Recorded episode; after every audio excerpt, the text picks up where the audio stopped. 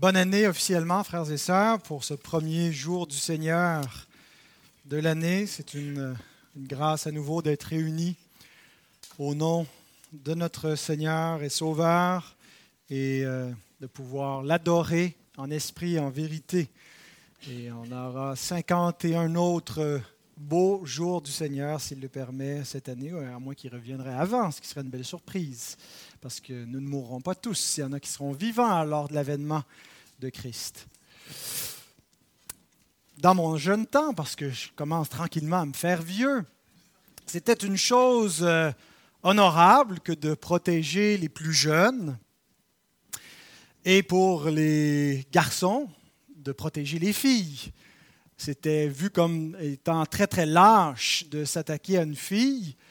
C'est encore le cas aujourd'hui, sauf qu'en même temps, c'est vu comme macho de penser que c'est le rôle des hommes de protéger les, filles et les plus faibles.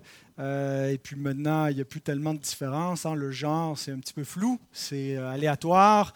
Alors, qu'est-ce que ça veut dire d'être un homme pour protéger euh, une femme? Mais je pense que Jésus est de la vieille école. Il est de mon avis sur ce point-là. que c'est lâche de s'attaquer aux plus faibles et c'est le point du message de ce matin qu'on doit protéger d'une façon particulière les plus faibles dans son royaume, dans son Église, et ne pas en abuser. Et qu'il y a un jugement particulièrement sévère qui est réservé pour ceux qui vont s'en prendre aux petits dans son royaume. Alors, on a commencé avant les fêtes le chapitre 18 de Matthieu. On a mis sur pause euh, pour passer euh, dans les dimanches de l'Avent, se préparer à se concentrer quelques messages en lien avec la naissance du Sauveur qu'on célèbre le 25 décembre. Et euh, alors on reprend au chapitre 18.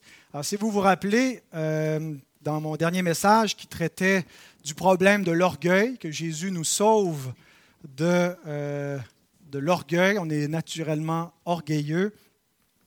Bien, je vous avais donné aussi en introduction que le, le chapitre 18 euh, nous présente le quatrième des cinq grands discours qu'on retrouve dans l'évangile de Matthieu. Une des caractéristiques particulières de cet évangile-là, c'est d'avoir cinq grands discours qu'on pourrait appeler les discours du royaume des cieux. Le premier qui nous présente l'éthique du royaume, c'est le sermon sur la montagne. Euh, le deuxième qui nous présente la mission du royaume, la mission que Jésus envoie les disciples dans Matthieu 10.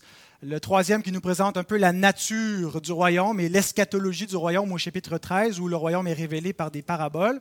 Et le quatrième, où on, a commencé, le chapitre 18, qui nous présente les relations interpersonnelles à l'intérieur du royaume, les relations euh, que nous avons les uns avec les autres, et en particulier l'importance d'avoir de l'humilité pour pouvoir vivre dans ce royaume, l'importance de pratiquer le pardon euh, et c'est dans ce passage-là aussi qu'il est question de la discipline de l'Église un peu plus loin. Et donc, ça fait tout, tout partie du même contexte des relations dans le royaume et sa manifestation visible sur la terre, c'est-à-dire l'Église.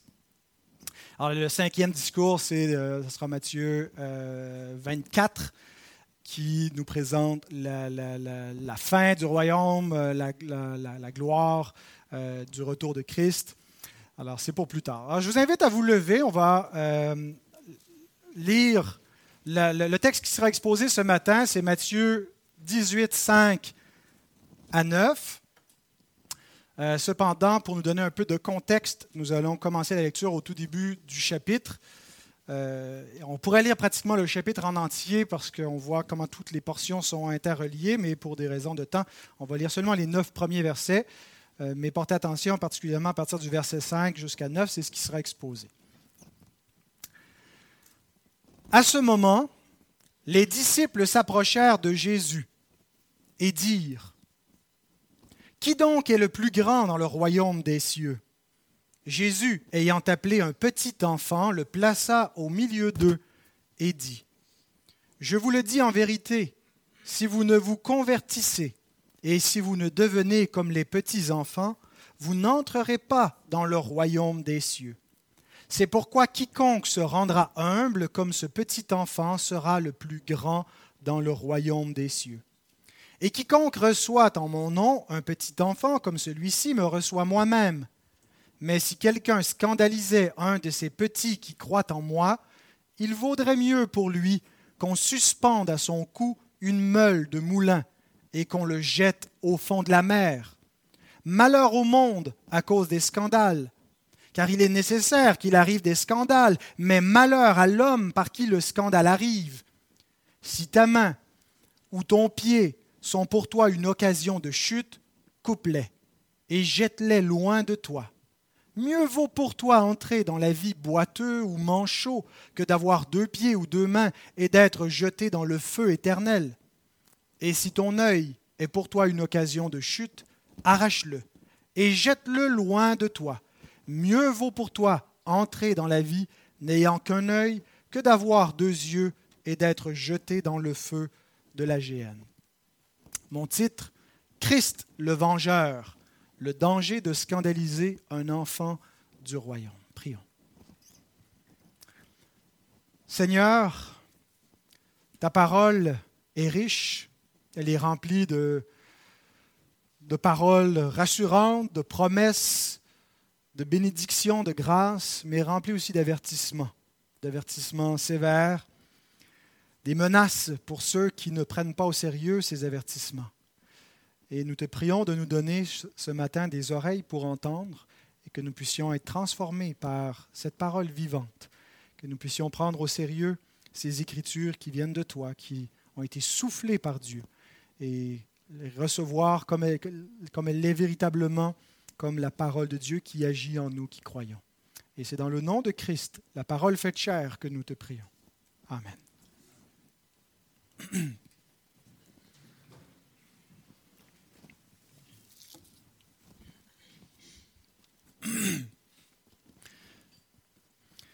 Donc j'ai deux points principaux.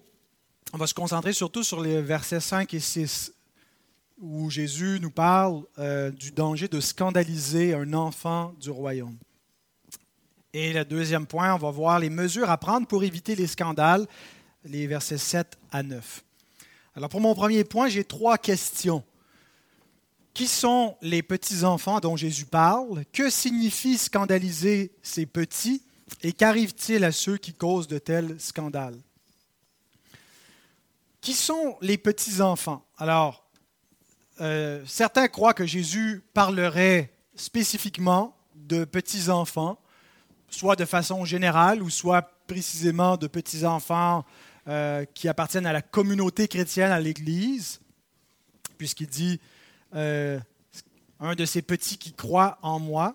D'autres croient que Jésus utilise seulement un enfant de façon analogique, euh, qu'il a dit à ses disciples qu'ils doivent devenir de petits-enfants, comme de petits-enfants, alors que pour, dans le reste de cette section, quand il parle des petits-enfants, il désigne des disciples qui sont comme de petits-enfants, tout simplement.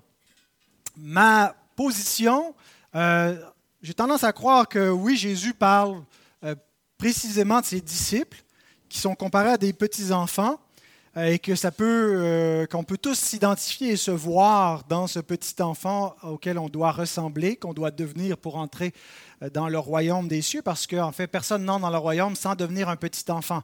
Alors on peut présumer que si nous sommes enfants de Dieu, c'est que nous sommes ses petits-enfants. Alors c'est les disciples de façon générale, mais je pense que Jésus veut faire ressortir plus spécifiquement les plus vulnérables parmi les petits-enfants. Et il prend l'exemple donc d'un enfant euh, qui est faible, qui est vulnérable, euh, influençable, qui est à la merci des grandes personnes.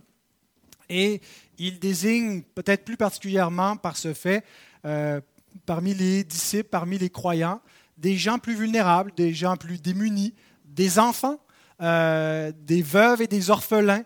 Donc voilà, bien que ça peut inclure chacun de nous, il y a une attention particulière sur les plus vulnérables d'entre nous.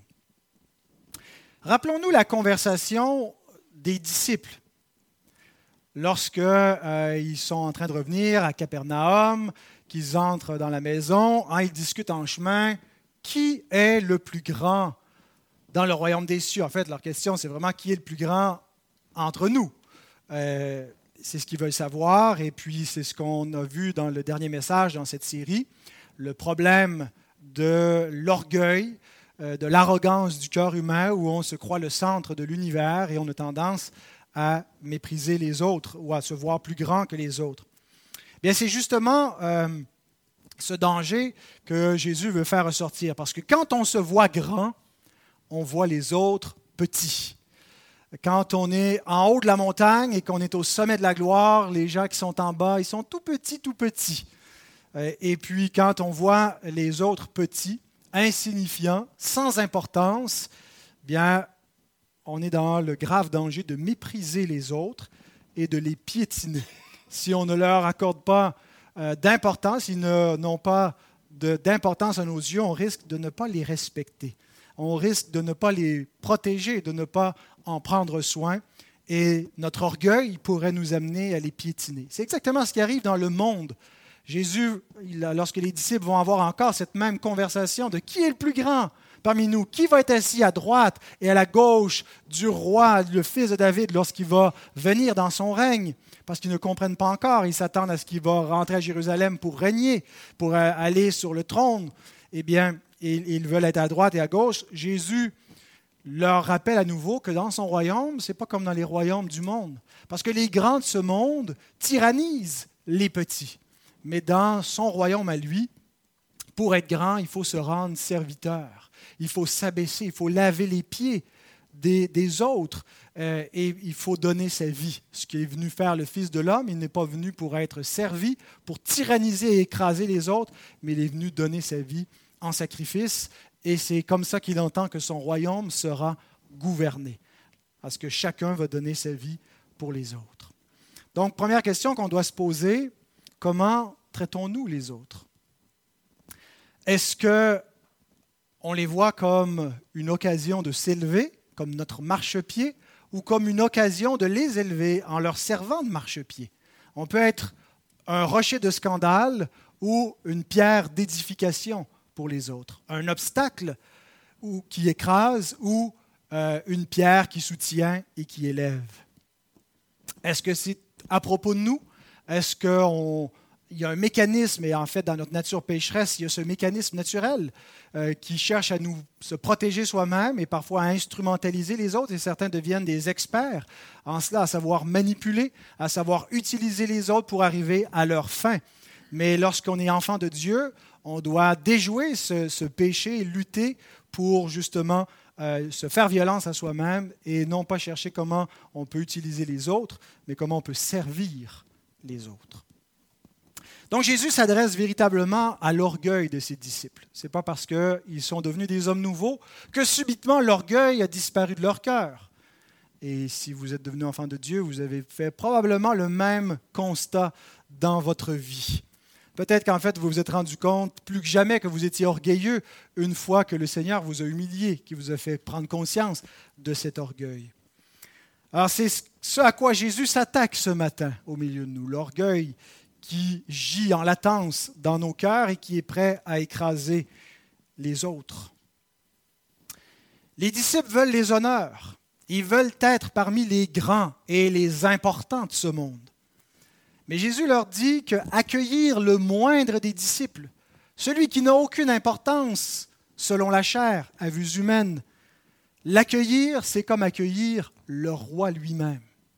Au verset 5, il dit Quiconque reçoit en mon nom un petit enfant comme celui-ci me reçoit moi-même. Ce n'était pas l'idéal des disciples de recevoir, de recevoir un petit enfant insignifiant qui n'a aucune importance.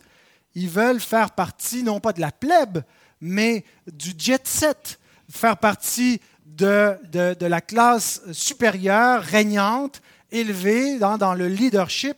Mais Jésus dit quand vous donnez de l'importance et que vous accueillez les moindres, dans mon royaume. Vous m'accueillez moi-même, moi qui suis le roi, le grand roi, le plus élevé dans son royaume. On l'accueille au travers des plus petits. Et ça devient une norme qui est établie dès la fondation du royaume sur la terre par le Christ et l'expansion de ce royaume par la prédication des disciples dans les, décennies qui vont suivre. Il est établi que de traiter qu'il faut traiter chacun comme s'il était le Seigneur lui-même. C'est l'amour qui doit diriger l'Église et non pas les intérêts et l'ambition personnelle. Plus loin dans l'évangile de Matthieu, Jésus va donner une parabole pour illustrer ce grand principe. Dans Matthieu 25, euh, nous lisons les versets 37 à 40. Les justes lui répondront au jugement final. Seigneur, quand avons-nous vu avoir faim et t'avons-nous donné à manger? Ou avoir soif et t'avons-nous donné à boire? Quand avons-nous vu étranger et t'avons-nous recueilli Ou nu et t'avons-nous vêtu Quand avons-nous vu malade ou en prison et sommes-nous allés vers toi? Et le roi leur répondra, Je vous le dis en vérité, toutes les fois que vous avez fait ces choses à l'un de ces plus petits de mes frères, c'est à moi que vous les avez faites. Accueillir le moindre des disciples est un signe de salut, est un signe que nous avons accueilli le Christ dans notre vie et que nous démontrons notre amour envers Christ, envers notre Seigneur qui a livré sa vie pour nous, en aimant le moindre de ses frères. Et pas que les moindres. Euh, on doit aimer tous nos frères, mais on doit démontrer ce qui est le contraire de la nature pécheresse charnelle de mépriser les petits, de mépriser ceux qui n'ont aucune importance, aucune influence dans ce monde, l'Église est à contre-courant. En fait, elle devrait l'être dans l'idéal qui lui est commandé par le Seigneur lorsqu'elle elle, n'agit pas comme le monde qui euh, bâtit ses pyramides en bâtissant sur, sur les autres, hein, euh, en réduisant, les, euh, on élève, on s'élève en utilisant les autres comme des épitaphes pour monter plus haut mais on doit s'abaisser. Et donc Jésus dit qu'en le faisant, c'est envers lui que nous agissons. Jésus, quand il a envoyé dans le, deuxième de ces, de ces, cinq discours ses disciples dans Matthieu 10, il les envoie en mission, il leur a dit que ceux qui vont vous accueillir m'accueillent. Et celui qui me reçoit reçoit celui qui m'a envoyé. Celui qui vous rejette me rejette et rejette celui qui m'a envoyé. Donc, nous recevons ou nous rejetons Christ à la manière dont nous traitons ses disciples. Mais plusieurs, non seulement ne les accueilleront pas, mais certains iront jusqu'à les scandaliser. Et ça nous amène à notre deuxième question. Que signifie scandaliser ces petits? Que signifie scandaliser un disciple du Seigneur? Le, le verbe scandaliser veut dire poser une pierre ou un obstacle ou un piège sur le chemin pour faire tomber. Généralement, le verbe est utilisé de façon métaphorique. Il y a un usage littéral d'utiliser un piège pour capturer un animal ou le faire tomber dans un trou euh, et pouvoir s'en emparer et le dévorer. Mais il y a un usage métaphorique également qui est utilisé, euh, et c'est l'usage le plus fréquent dans le Nouveau Testament. Scandaliser veut dire pervertir, tromper, abuser intellectuellement ou moralement. Par exemple, de donner de faux enseignements, c'est scandaliser les disciples, c'est les jeter dans une fosse, dans un, abîme, si on euh, trompe des gens qui croient au Seigneur, mais qu'on les trompe par de faux enseignements qui les séduisent et les détournent de la voie juste du sentier étroit. Alors Jésus n'est pas hyper spécifique dans ce qu'il euh, entend par scandaliser un de ses petits.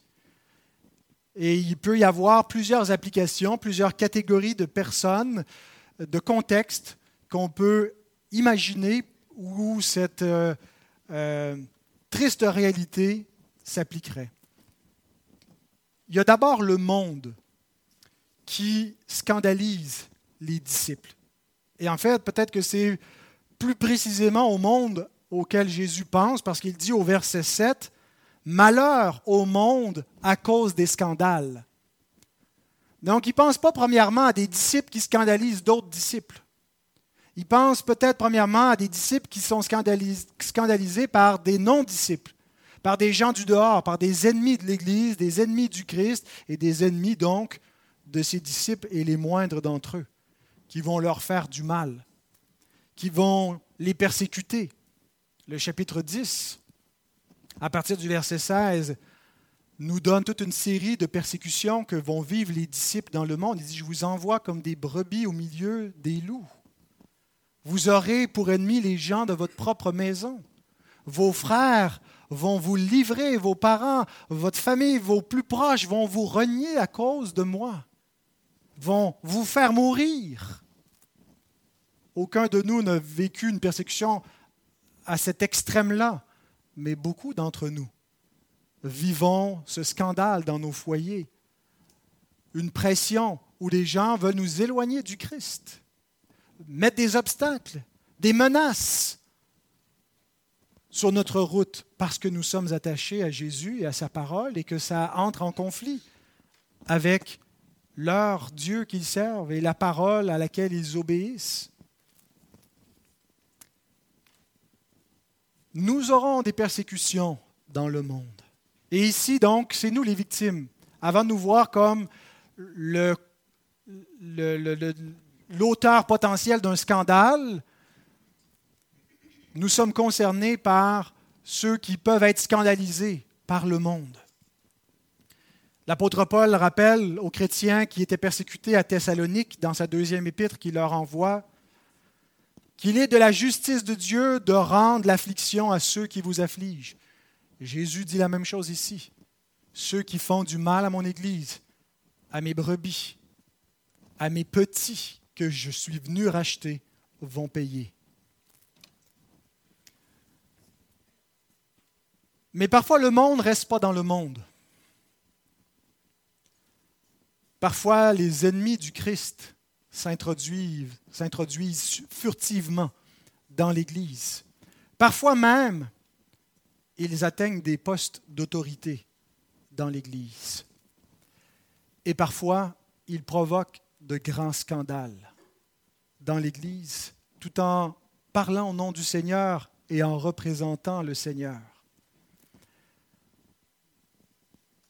Ne sommes-nous pas au fait de multiples abus sexuels qui ont lieu, pas que dans l'Église catholique, l'Église évangélique au Québec a ces scandales d'abus sexuels envers de jeunes enfants. Des petits auxquels on fait l'école du dimanche, des petits à qui on enseigne de croire à Christ, qui ont été abusés par ces mêmes personnes qui leur parlent au nom du Seigneur.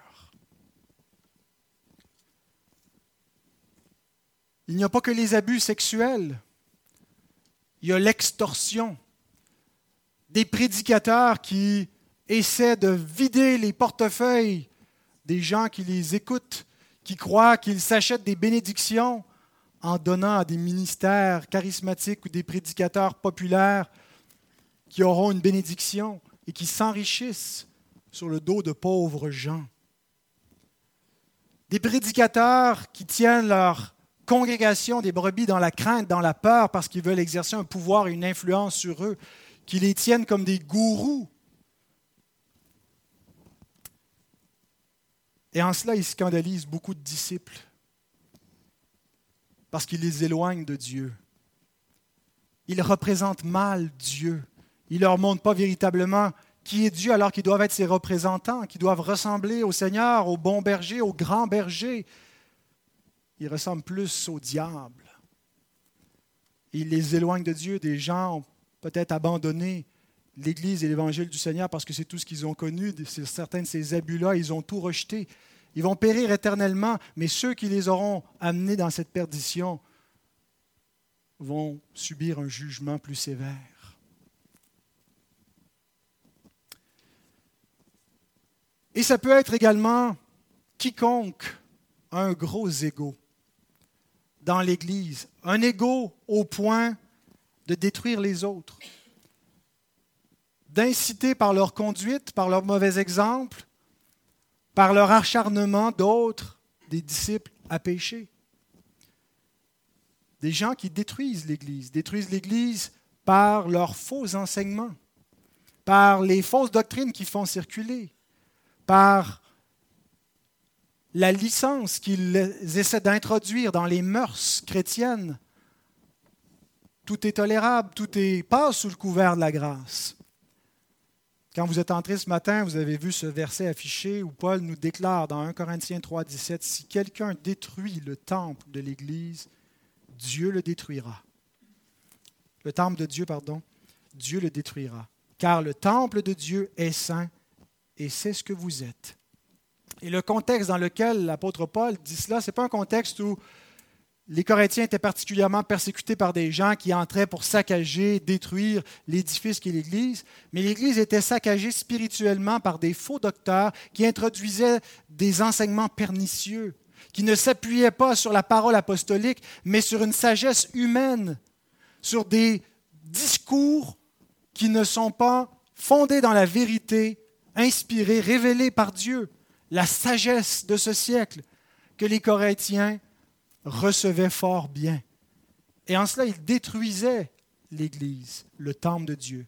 Et Dieu dit dans sa parole qu'il va les détruire. C'est exactement l'enseignement que Jésus nous dit ici. Si quelqu'un est un scandale pour mon Église, pour mes petits qui en font partie, leur font du tort par de faux enseignements qu'ils font circuler, qui peuvent paraître inoffensifs. Généralement, les faux enseignements sont attrayants. Ils ont l'air sympathiques, ils ont l'air positifs.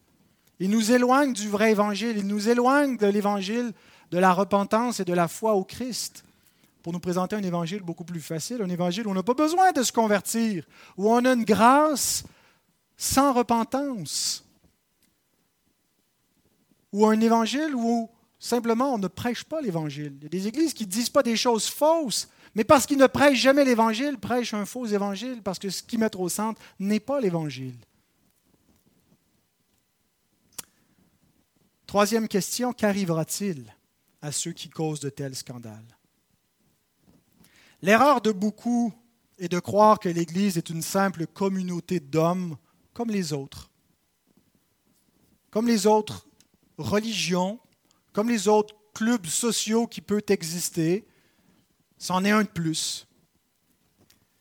Il est vrai que là où il y a de l'homme, on dit qu'il y a de l'hommerie et qu'il y a beaucoup à vue humaine qui peut nous faire croire qu'il n'y a, pas grand-chose de particulièrement divin dans l'Église, mais c'est très humain, très rempli d'hommerie.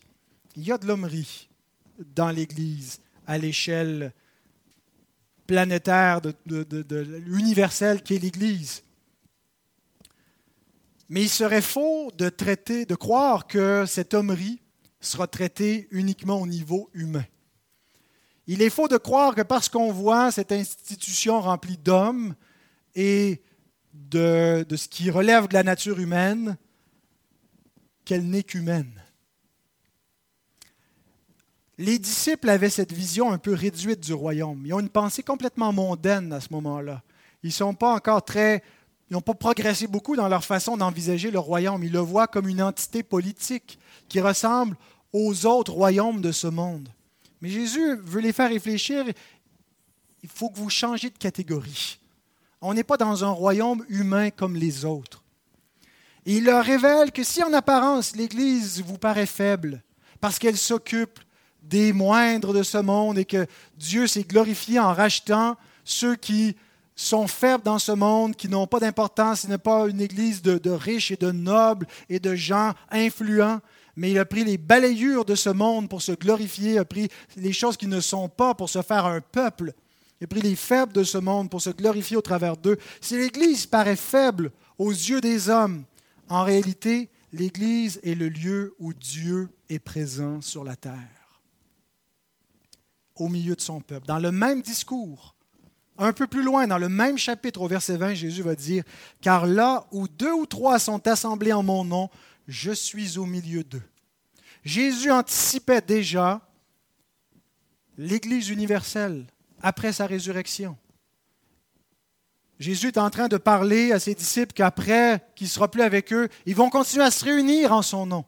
Et il va être au milieu d'eux, d'une façon nouvelle, par la puissance de son esprit qui lui permet d'être omniprésent. Nous sommes réunis au nom du Christ ce matin. Et Christ est au milieu de nous. Sommes-nous conscients de la présence du même Jésus historique dont nous lisons dans les pages de la Bible? Nous ne faisons pas qu'assister à un personnage lointain que nous étudions qui aurait existé. Nous sommes en communion avec quelqu'un qui est présent ce matin au milieu de nous par son esprit et par sa parole vivante. Il est au milieu de nous. Ce qui fait que lorsqu'il y a de l'hommerie, lorsqu'il y a des scandales au milieu de ceux qui s'assemblent au nom du Seigneur, ça ne passera pas. Christ ne laissera pas aller le mal qui est fait à ses enfants, surtout aux plus vulnérables d'entre eux. Il va venger ce mal. Et c'est dans ce sens-là que j'ai appelé mon, titre Christ le vengeur. Non pas dans le sens où hein, on dit que quelqu'un est vengeur, on imagine que c'est plutôt un défaut qu'une qualité, mais dans le sens de justicier. Christ va faire justice. Matthieu 18, 6. Si quelqu'un scandalisait un de ces petits qui croient en moi, il vaudrait mieux pour lui qu'on suspende à son cou une meule de moulin et qu'on le jette au fond de la mer. Ça aurait été préférable pour cette personne qu'il lui arrive ceci plutôt que ce que Christ va lui faire. Charles Spurgeon commente que le lecteur note que les termes terribles employés ici ne sont pas l'invention de la sombre imagination des temps médiévaux, mais sont les paroles de Jésus qui est plein d'amour. Mais ce n'est pas le Jésus peace and love que certains prêchent. Le Jésus de Rob Bell qui nous dit qu'il n'y a pas d'enfer. Il y en a un, et c'est Jésus qui a la clé, la clé du séjour des morts.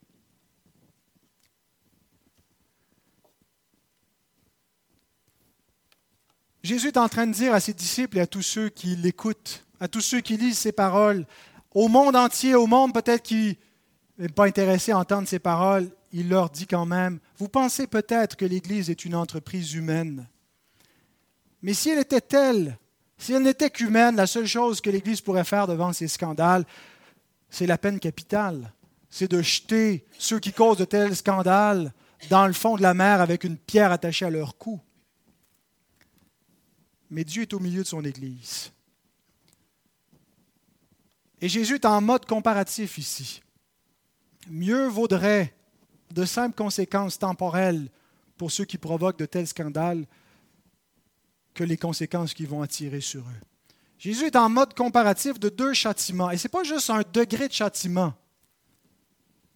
On pense toujours, nous, en termes de degré, mais il nous parle d'une autre sorte de châtiment, complètement. Un, terme philosophique qu'on pourrait utiliser, c'est que Jésus fait une comparaison quiditative. Il ne compare pas seulement en degrés, mais en sorte. Le quid, c'est un mot latin qui veut dire le quoi, l'essence d'une chose. Ce n'est pas du tout la même chose.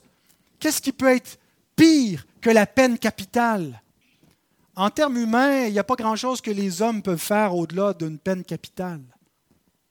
Aux États-Unis, dans les États où on ne pratique plus, puis c'est de plus en plus rare, la, peine capitale, qu'est-ce qu'on fait quand on veut illustrer la sévérité d'un jugement et, la gravité de la justice? On donne des sentences parfois de centaines d'années, hein, de gens qui sont condamnés. Qu'est-ce qu'on veut dire par là? On, sait qu'on ne peut pas aller plus loin, la justice humaine ne peut pas accomplir plus qu'une telle chose, mais c'est ce que telle personne mériterait pour ce qu'elle a fait. Comment est-ce qu'on peut aller au-delà de la peine capitale? L'auteur de l'Épître aux Hébreux prend cette même comparaison quiditative en Hébreux 10, 28 et 29. Il dit Celui qui a violé la loi de Moïse meurt sans miséricorde sur la déposition de deux ou de trois témoins.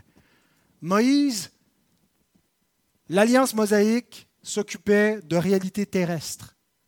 C'est une organisation figurative qui représente les réalités célestes, qui est l'ombre de la réalité, mais qui traite au niveau terrestre. Et la loi de Moïse ne peut pas amener un châtiment éternel, elle peut seulement amener la peine capitale. L'auteur ajoute De quel pire châtiment pensez-vous que sera jugé digne celui qui aura foulé aux pieds le Fils de Dieu, qui aura tenu pour profane le sang de l'alliance par lequel il ou elle a été sanctifié La question, c'est est-ce que c'est l'alliance qui a été sanctifiée ou c'est celui qui transgresse l'alliance qui a été sanctifié? Puis si c'est le cas, comment est-ce qu'il peut la transgresser puisqu'il a été sanctifié? Ma position, c'est que c'est l'alliance qui a été sanctifiée par le sang et qui aura outragé l'esprit de la grâce. Il nous parle ici du sort des apostats, le même sort que celui qui provoque des scandales.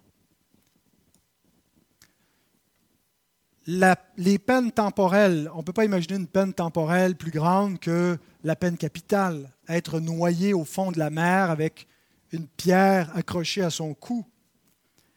On peut imaginer peut-être des supplices plus effroyables, des, tortures plus barbares que celles-là, mais on ne peut pas imaginer plus que simplement causer la mort. Jésus ici nous parle d'une autre catégorie de châtiment, une peine éternelle, d'être jeté au fond de la géhenne, une mort qui ne finit plus de mourir, la mort éternelle, les vers qui ne meurent plus, le feu qui ne s'éteint point. Il nous en parle dans des catégories d'images qu'on connaît pour nous décrire des réalités éternelles qu'on ne conçoit pas. Jérôme a compris cette comparaison lorsqu'il écrit Il parle selon la coutume de cette région, car c'était parmi les Juifs le châtiment réservé aux plus grands criminels de les noyer par une pierre qui leur était attachée.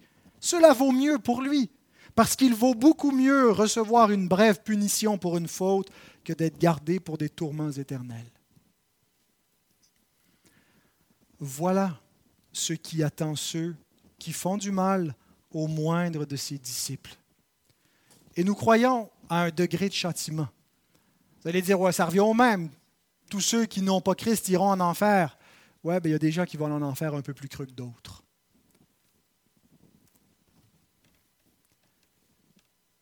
Donc, s'ils reçoivent les peines éternelles, c'est qu'ils n'étaient pas sauvés. Jésus n'est pas en train de nous parler de disciples qui vont perdre leur salut parce qu'ils ont scandalisé d'autres disciples. Il nous parle ici de gens, soit qui sont du dehors, soit qui sont des loups en vêtements de brebis qui sont introduits dans l'Église. Mais il y a des faux croyants dans l'Église, il y en existe, qui provoquent des scandales. Y a-t-il de l'espoir pour de telles personnes? Seulement si elles viennent à produire du fruit de la repentance, qui nous est écrit au verset 7 à 9. Et on va terminer avec ces derniers versets. D'abord, ben c'est mon deuxième point, les mesures à prendre pour éviter les scandales. La première chose qu'on doit savoir, ce que nous dit Jésus au verset 7, c'est l'inévitabilité des scandales. Malgré toutes les mesures qu'on peut prendre, toutes les précautions, les scandales vont se produire. Jésus dit Malheur au monde à cause des scandales, car il est nécessaire, il est nécessaire, drôle de mot, hein? Il est nécessaire, il est inévitable qu'il arrive des scandales. Mais malheur à l'homme par qui le scandale arrive. Jésus, quand il nous parle de l'inévitabilité des scandales, il ne l'entend pas dans le sens d'une fatalité qui ferait en sorte que les hommes sont victimes du destin. C'est un déterminisme matériel, il n'y a rien que les hommes peuvent faire pour empêcher de faire ce qu'ils vont faire. Euh, tout est déterminé par des, leurs cellules, le, mouvement, de, tout ce qui s'est produit depuis que la, la grande chaîne de mouvement est enclenchée. Vous n'avez pas de responsabilité, vous n'avez pas de libre arbitre, vous n'avez pas de volonté véritable. C'est une illusion, la volonté, parce que c'est un mécanisme matériel qui est en branle et qui est une fatalité. vous savez, quand on croit ces théories-là, de plus en plus, on aboutit avec des cas juridiques comme de non-responsabilité criminelle on peut déresponsabiliser le crime parce qu'on peut détacher l'homme, sa responsabilité de ses actes. C'est important d'avoir une bonne anthropologie, de bien comprendre ce qu'est l'homme. Est-ce qu'il n'est que des atomes qui sont un mécanisme matériel en mouvement sans aucune responsabilité morale? ce que croient la plupart des philosophes contemporains. Les philosophes non chrétiens, j'entends, sont la plupart des déterministes matérialistes croient pas véritablement qu'il y a quelque chose comme l'âme, comme la volonté, la responsabilité humaine, comme le libre arbitre qui a été donné de Dieu. Et quand je dis libre arbitre, je ne parle pas du libre arbitre pour accepter Jésus dans ton cœur, je parle de la capacité de faire nos propres choix euh, et d'être responsable de nos choix. Jésus dit que les scandales sont inévitables, ils vont venir, mais il n'excuse pas le coupable pour autant. Mais malheur à celui par qui ils arrivent. Donc Jésus n'adhère pas à cette théorie de non-responsabilité criminelle. C'est un peu la même chose avec le péché rémanent. Le péché rémanent, le péché qui vient après qu'on soit né de nouveau, il est inévitable. Nous ne pouvons pas ne pas pécher malgré la sanctification progressive. Nous allons continuer à pécher. Mais bien qu'il soit inévitable, le péché rémanent demeure coupable. Et il est aussi sanctifiable. Il ne faut pas voir, euh, parfois comme mes enfants me disent quand je les reprends, qu'ils ont mal agi. Oui, mais tout le monde pêche, je ne peux, pas, peux pas faire autrement. Ils ont tout à fait raison théologiquement, mais ils restent répréhensibles et dignes de recevoir une conséquence lorsqu'ils agissent mal, parce que, bien que le péché soit inévitable, notre nature est sanctifiable. On peut faire mieux. Et c'est pourquoi Jésus ajoute ce qu'il nous décrit au verset 8 et 9, qui nous donne la discipline personnelle pour progresser. La discipline personnelle, c'est la marque d'un vrai disciple. Le vrai disciple est caractérisé d'abord dans ce qu'il est conscient du mal potentiel en lui. Un disciple, ce n'est pas quelqu'un qui pense qu'il est rendu tellement bon qu'il ne peut plus faire de mal c'est quelqu'un qui a pris conscience qu'il est un pécheur et qui comprend ce que ça veut dire, qui voit la laideur du péché, qui voit la méchanceté du cœur humain. Jérémie déclare, le cœur est tortueux par-dessus tout, et il est méchant, qui peut le connaître? Ben, L'homme régénéré est celui qui connaît un peu plus son cœur que celui qui est mort dans son péché. Et quand il est régénéré, ça ne veut pas dire que subitement, il n'y a plus de nature pécheresse. La régénération n'enlève pas un cœur tortueux, te donne une nouvelle nature en plus par le Saint-Esprit. Donc, on est un peu comme dichotomique, dichotomique à partir de ce moment-là. On est divisé entre notre nature pécheresse charnelle en Adam, mais notre nature nouvelle en Christ. Et on doit crucifier la première, y renoncer, ne plus vivre selon la chair pour vivre selon l'Esprit en obéissant au Seigneur et on a une nouvelle capacité pour le faire par l'Esprit Saint en nous.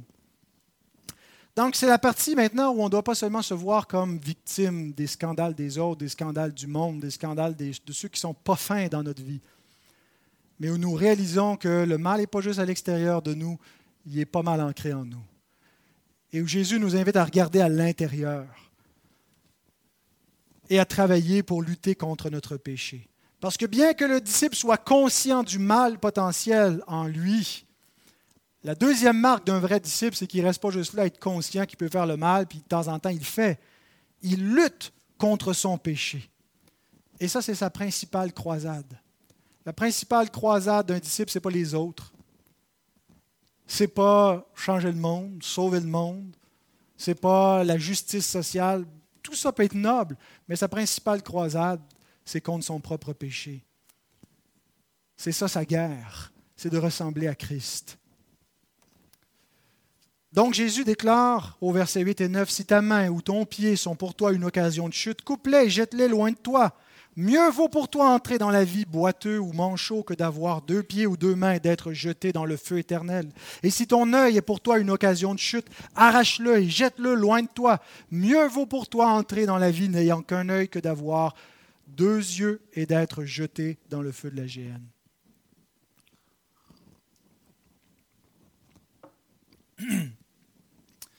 C'est la deuxième fois, n'est-ce pas, que Jésus nous dit ces paroles-là? La première fois, c'était dans le Sermon sur la montagne, dans Matthieu 5, versets 29 et 30. Ça nous donne déjà une indication de l'importance de cet enseignement, de la mortification du péché dans nos vies puisque Jésus le répète. Tout ce que Jésus dit est digne d'être noté, étudié, mis en pratique, mais ce qu'il répète devrait faire objet de nos soins particuliers. Jésus, bien sûr, n'enseigne pas la mutilation ou le salut par la mutilation. Il n'enseigne pas que l'ascétisme va nous amener au ciel, qu'il euh, faut euh, faire des, exercices d'ascèse et, et, de souffrance ou littéralement se mutiler. Il utilise un langage fort, métaphorique, pour nous faire comprendre que le péché est profondément enraciné en nous et qu'on doit le traiter de façon radicale, qu'on ne peut pas le dorloter, le flatter en espérant que ça va se passer. Il faut prendre des mesures, euh, des mesures euh, viriles pour marcher dans la sanctification. Alors Jésus, ce qu'il enseigne, c'est que la nature pécheresse se manifeste généralement par notre corps. Nous avons un corps encore déchu, non pas glorifié. Et le péché, qui n'est pas premièrement matériel, mais qui est, une, euh, qui, la déchéance de notre condition de créature et qui déforme euh, ce qu'on est, va se manifester dans notre corps physique va s'emparer de nos yeux pour nous faire regarder ce qu'on ne doit pas regarder, va s'emparer de notre bouche pour nous faire dire ce qu'on ne doit pas dire, va s'emparer de nos mains pour nous faire faire ce qu'on ne doit pas faire. C'est ça le corps du péché. C'est que la, nature pécheresse qui surgit dans nos pensées utilise nos membres pour nous amener à faire le mal. L'enfant de Dieu est conscient de cela et lutte contre cela. Et ce que Jésus nous enseigne ici donc, c'est qu'un enfant de Dieu ne cherche pas à camoufler son péché, à faire comme s'il n'existait pas, mais il le combat. Il combat son péché. Il ne le cache pas. Il n'essaie pas faire juste que les autres ne le voient pas pour s'y adonner en secret. Il le combat. Et seuls ceux qui marchent dans cette sanctification éviteront la géhenne. Jésus ne dit pas que c'est à force de sanctification qu'on va mériter notre ciel. Il nous décrit ceux qui n'iront pas dans la géhenne. Ce sont ceux qui, métaphoriquement, enlèvent leur œil qui est une occasion de chute, se coupent la main ou les membres qui est une occasion de chute. Métaphoriquement, non pas littéralement, c'est-à-dire qui marchent dans la sanctification sans laquelle personne ne verra le Seigneur. je termine avec une autre catégorie de discipline. Ce qu'on a vu ici, c'est la discipline personnelle. Les, mesures à prendre pour éviter les scandales sont d'abord des mesures personnelles que nous devons prendre chacun dans une vie de disciple. Une discipline personnelle pour obéir au Seigneur, pour ne plus obéir au péché. Mais les deux, la deuxième catégorie de mesures, c'est la discipline de l'Église. Depuis le temps des pères de l'Église jusqu'à aujourd'hui, il y a beaucoup de théologiens, d'interprètes de la Bible qui voient plutôt ce passage comme un lien entre les membres du corps qui ne seraient pas nos membres physiques, mais les membres spirituels du corps qu'est l'Église. Paul compare l'Église à un corps dans 1 Corinthiens 12, à partir du verset 14, il dit, si l'œil disait qu'il n'était pas du corps ou le pied ou la main, puis ce qu'il entend par là, ce sont les personnes qui sont les membres du corps qu'est l'Église. Et c'était comme ça que la plupart des pères de l'Église le voyaient, et certains théologiens jusqu'à aujourd'hui interprètent le passage dans, ce sens. Par exemple, Origène, euh, qui, est loin dans l'Antiquité, euh, écrit Les prêtres peuvent à juste titre être appelés les yeux de l'Église, puisqu'ils sont considérés comme ses gardiens, les diacres et les autres ses mains, car c'est par eux que s'accomplissent les œuvres spirituelles. Le peuple est les pieds du corps qu'est l'Église et aucun de ses membres n'est à épargner s'il devient une offense à l'Église. je ne pense pas qu'il faut suivre Origène de trop proche, euh, ni dans ses interprétations ou dans ses applications personnelles. Hein. Lui, euh, certains savent qu'il se il, aurait appliqué, il se serait rendu eunuque pour le royaume des cieux. mais il y a, je pense, néanmoins un point dans cette analogie. Sans dire que je crois que premièrement, l'application, Jésus avait en tête nos propres membres de notre corps et la, discipline personnelle. Et s'il y a une, analogie à faire avec l'Église, je ne pense pas que les membres de l'Église soient spécifiquement des offices particuliers, puis euh, ce n'est pas tant ça qu'on a en tête, mais si on suit le discours de Jésus, ce quatrième discours, c'est exactement où Jésus s'en va. dans ce quatrième discours, à partir du verset 15, on n'est pas très loin, on n'est pas, c'est pas dans un contexte éloigné, où Jésus a en vue la discipline de l'Église et l'excision des membres de l'Église qui provoque des scandales. Regardez au verset 15 à 17. Si ton frère a péché, va et reprends-le entre toi et lui seul. S'il t'écoute, tu as gagné ton frère. Mais s'il ne t'écoute pas, prends avec toi une ou deux personnes afin que toute l'affaire se règle sur la déclaration de deux ou de trois témoins. S'il refuse de les écouter, dis-le à l'Église, et s'il refuse aussi d'écouter l'Église, qu'il soit pour toi comme un païen et un publicain. En d'autres mots, coupe-le. C'est donc un rappel que la sanctification n'est pas que personnelle. Bien sûr qu'il y a une dimension personnelle, individuelle à la vie chrétienne, de progression, de progrès en progrès où on doit marcher individuellement. Mais notre sanctification n'est pas que personnelle, c'est aussi l'affaire de l'Église.